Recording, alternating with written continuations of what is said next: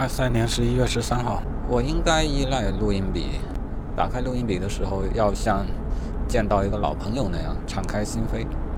我突然觉得应该如此，也曾经如此。录音笔能够成为一种思考的工具，呃，思考的伴侣。我想，心理上还是要有这种依赖，甚至说依恋。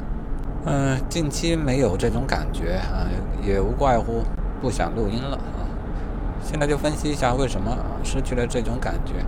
呃，我的依赖是对录音笔本身吗？啊，我想应该并非如此啊。表面上是这样，而实际上呢，呃，录音笔是一个媒介啊，它扮演了什么呢？它会让人在录音的时候啊，觉得有一个倾诉的对象，而且这个对象也并不是虚无的。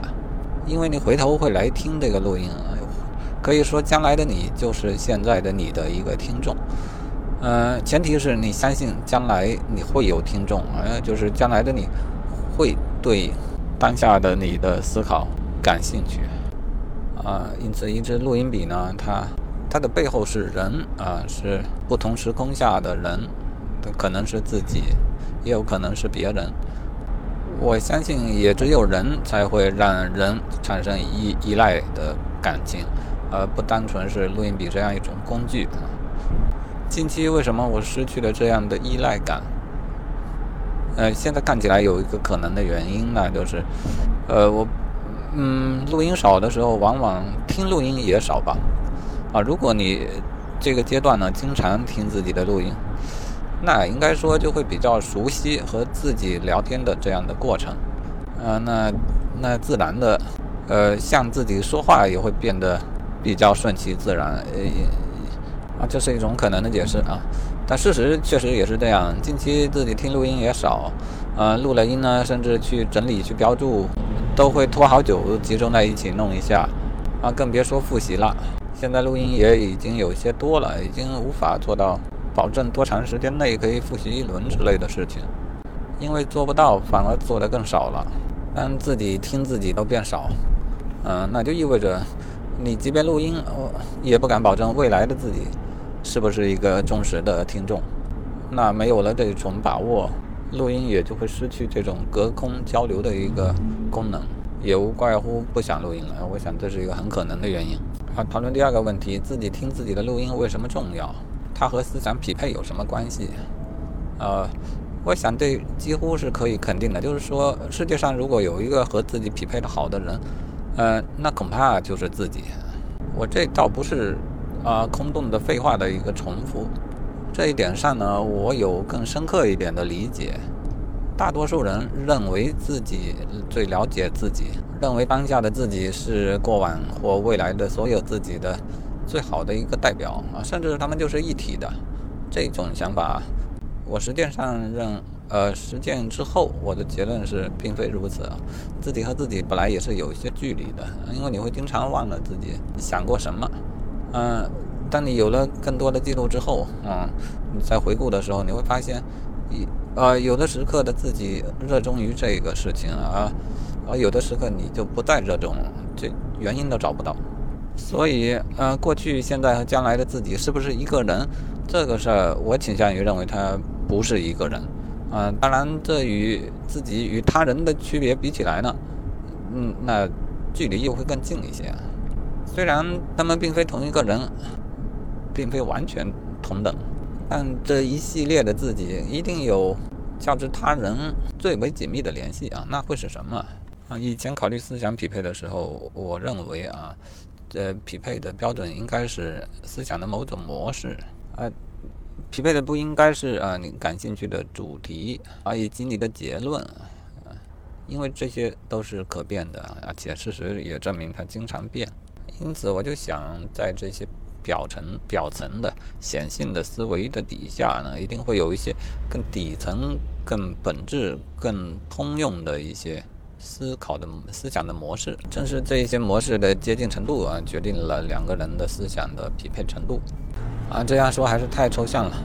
这么说嘛，啊，比方说我现在听原来的一条记录啊，对于某一个问题，原本给出了某一个观点，但现在我的想法又不同，对同样这个问题，我有不同的观点。这并不意味着这这两个思想它就无法调和，矛盾确实产生了。但是呢，如果这个观点是你自己过往所产生的观点，呃，哪怕是要调调和或修正，思想上的波动啊，或者说阻力肯定是最小的。你不会单独去看这两个观点的不同，这两个观点的矛盾，你还会一并看当时做出如此观点时候，他所支持啊，支持该观点的事实是哪一些？啊，到现在这些事实所掌握的事实是否有了更新？有了更新，如果事实有更新，观点随着更新，那岂不是自然而然的？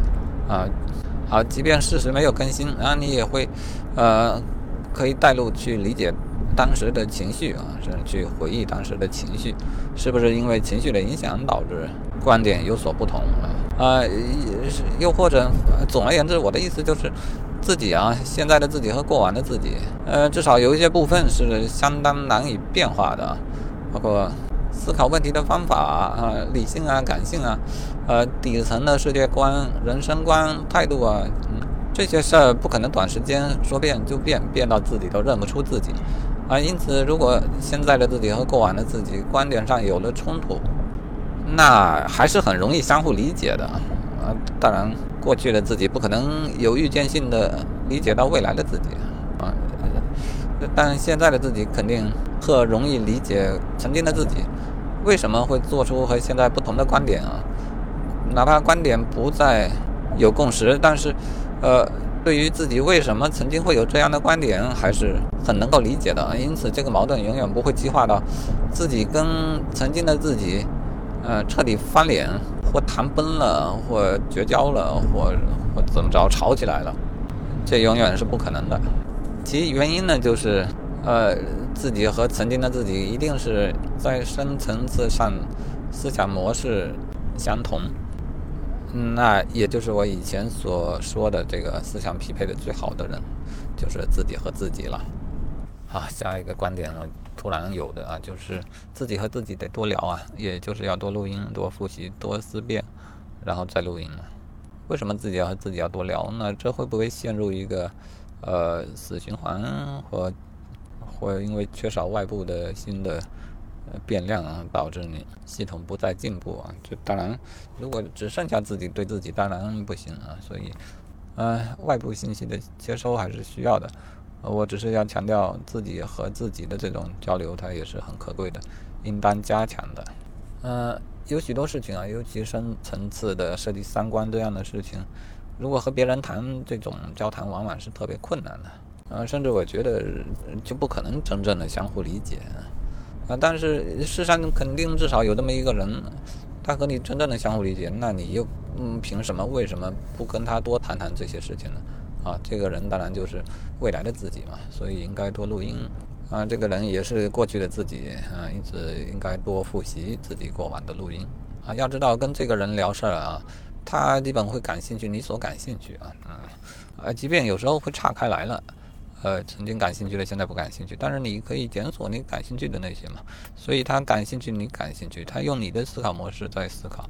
他和你沟通最好啊，哪怕是观点有分歧、有矛盾，也绝不至于吵到翻脸，也不至于有那种很无力的无法沟通的感觉，对吧？这是和他人交流，嗯，有时候运气差点就会碰到的情况啊，也不算不常见啊，挺常见的情况。嗯，对啊，我现在说不出为什么一定要这么做，但是我觉得无所谓了，这不是关键，关键是有这样一个人。我想不出你有什么理由不这么做啊？除非你不这么做的理由充分了，你就不这么做吧，要不然就这么做得了呗。啊，最后谈一点就是啊，如果要这么做啊，就是自己和自己都交流，难道录音是必须的吗？呃，不录音自己和自己就没法交流了吗？呃，是不是因为我的记性特别差，所以我需要通过录音来找回过往的我？而记性好的人呢，他随时记得他曾经的所有版本的思想。随时可以把它们调出来进行反省，那么他不是同样的啊，甚至更加方便的、更加频繁的自己和自己交流了吗？好，关于这个问题啊，其中呢，关于我的记忆力是不是特别差这一点，我其实确实信心不太足啊。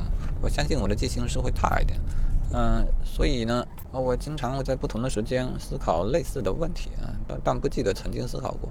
那每次的思考就会有一些不太相同的结果。反正我也不记得曾经的结果，因为我都不记得曾经思考过了嘛。呃，那这是坏事嘛？啊，我正相反，我倒觉得这是好事。为啥呢？啊，真理越辩越明嘛。既然我是这样一种记性，那我经常会对同样的问题产生不同的观点，然后我因为我不记得我曾经有别的观点了啊，然后就会被录录下来，然后我就回听的时候。哎，就会发现啊，同一个问题其实有许多种说法，而且都是我自己产生的。那么我就呃比较有素材啊，自己和自己思想上进行交锋，真理越辩越明嘛。我觉得这对于得到更好的结果应该是有帮助的。至于那种记性太好的人，他曾经做过的思考就再也不改，我想只有说。呃，你的结果结果一定是固定的，那才有记忆好坏的说法，才有记住它这种说法啊。那如果是对同一个问题，嗯，观点一成不变，那我觉得，呃，固然你记得牢啊，但是，嗯，这个思维的模式是不是就会更固化一些？那就不容易跳出自己思想里的一些死胡同。嗯，对，观点一成不变、固化当然是不好的。但我的缺点就是观点跳跃的太厉害啊。虽然其中也有一些脉络，确实我也坚持了很久啊。整个思想，呃，有记录以来，有一些思想是一直坚持下来了，但也有一部分是呃流动的、变化的。